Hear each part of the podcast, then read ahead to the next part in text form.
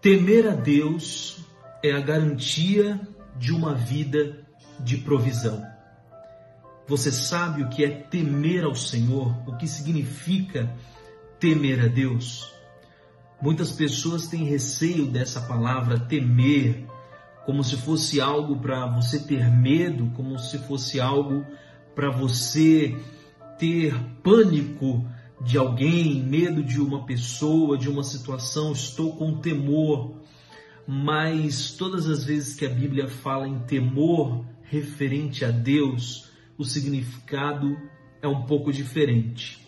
Hoje eu quero permanecer naquele salmo que nós vimos ontem, no Salmo 34, mas agora eu quero me ater ao versículo de número 9. E nele eu quero dizer para você que temer a Deus é a garantia da provisão. Olha o que o salmista diz no versículo 9 de Salmo 34.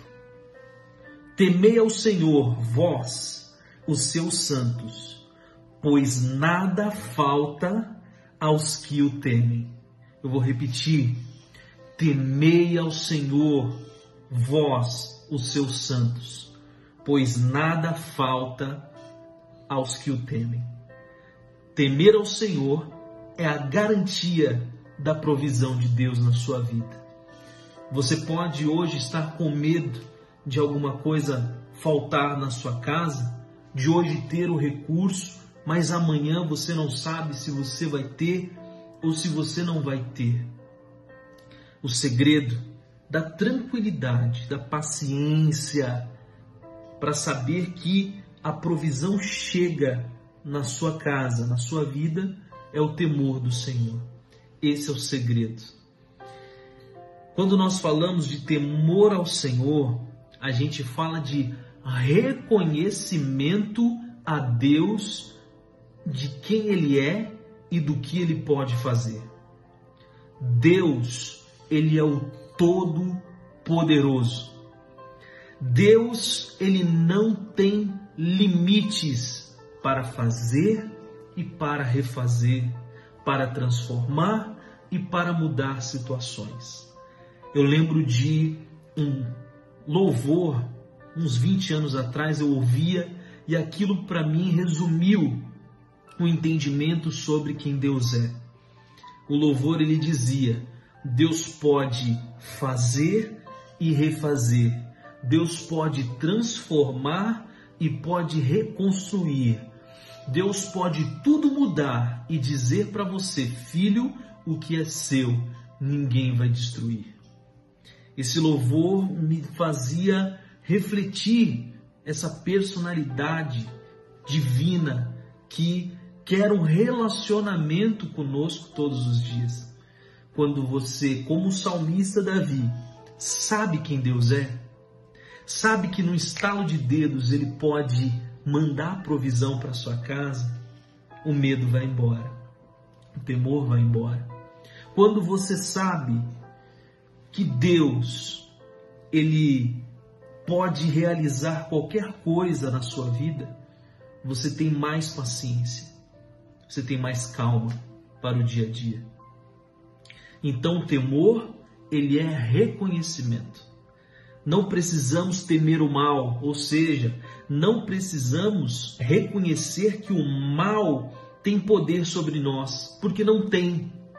Por isso que não precisamos temê-lo, porque não tem poder sobre nós. Se Deus está conosco, é Ele que tem o poder para cuidar de nós, da nossa vida, da nossa casa, da nossa família. Por isso que o salmista diz: nada falta para aqueles que sabem quem Deus é. Rafael, mas como nós sabemos quem Deus é? Eu quero esse Deus pessoal na minha vida. Olha para Jesus.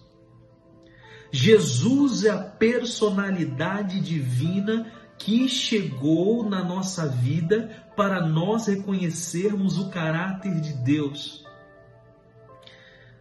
Olhe para Jesus e veja o caráter da bondade o caráter de que ele sabe o que você precisa, de que ele olha para você e sabe quem você é.